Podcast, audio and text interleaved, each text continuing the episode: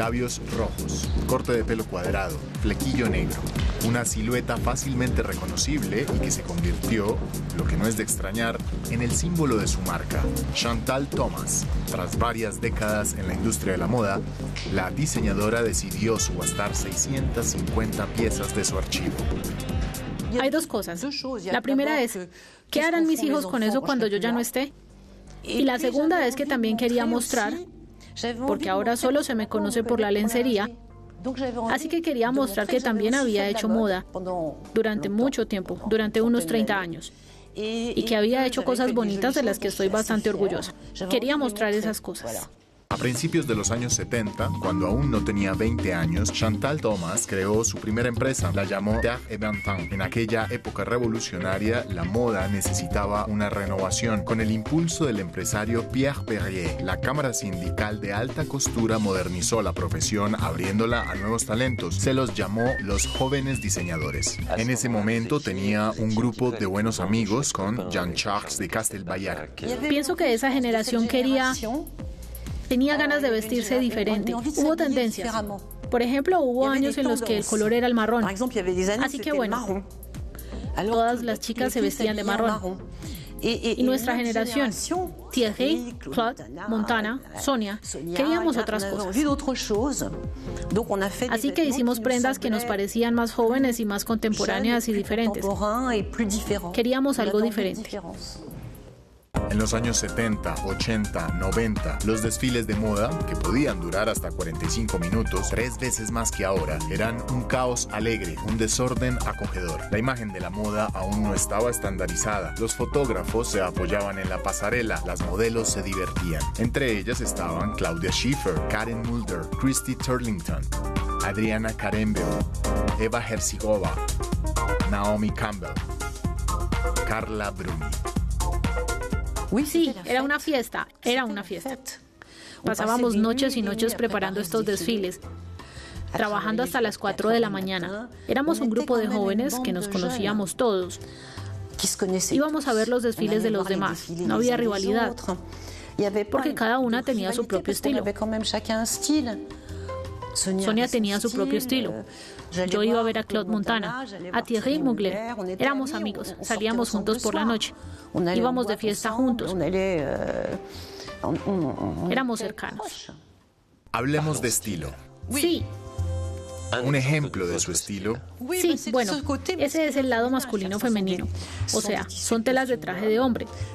Siempre me ha gustado la sastrería, los trajes de hombre. Pero efectivamente, detrás puse una levita de frac y está totalmente forrada de volantes. Es una tela masculina, una tela de hombre. ¿Cómo llegó a la lencería? La lencería vino después. De hecho, mi generación era una generación que no quería usar sujetadores porque todos simplemente eran sujetadores de mamá. Y entonces me dije, qué lástima que no haya cosas bonitas, que no tengamos lencería fashion.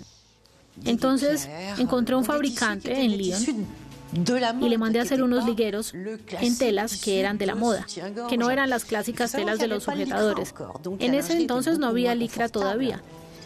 Entonces la lencería era mucho menos cómoda. Así que intenté con los jerseys, con las prendas de punto, hacer cosas que fueran espectaculares y casi de hecho de moda, que la gente quisiera ponerse, como para darse el gusto de usar un sujetador bonito. Y creo que como yo era de una generación que no usaba sujetadores porque eran feos, se pusieron de moda muy rápidamente. La moda de la lencería, la lencería de fantasía, original, tuvo éxito bastante rápido. Pero en abril de 1999, esta feminidad tremendamente extravagante provocó un escándalo. En las vitrinas de las galerías Lafayette, Chantal Thomas exhibió modelos reales. Las asociaciones feministas se manifestaron a los gritos de Lafayette, proxeneta. Protestaban contra la mercantilización de los cuerpos y la imposición de modelos sexistas. Entonces, actualmente, ¿cuáles son sus aficiones? Mis aficiones fueron... Bueno, por ejemplo, ordenar mi archivo ya que tenía tiempo. Tenía todas estas prendas que había guardado. Bueno, tres cuartos. Mucha, mucha. Así que organicé todos estos archivos para volver a encontrar los años, los videos de los desfiles, para encontrar, bueno, es un verdadero trabajo. Pasé mucho tiempo en eso. Y bueno, ahora tengo una vida familiar, tengo nietos, viajo. Tengo algunas cosas que hacer en el extranjero también. Colecciones cápsula de vez en cuando es agradable.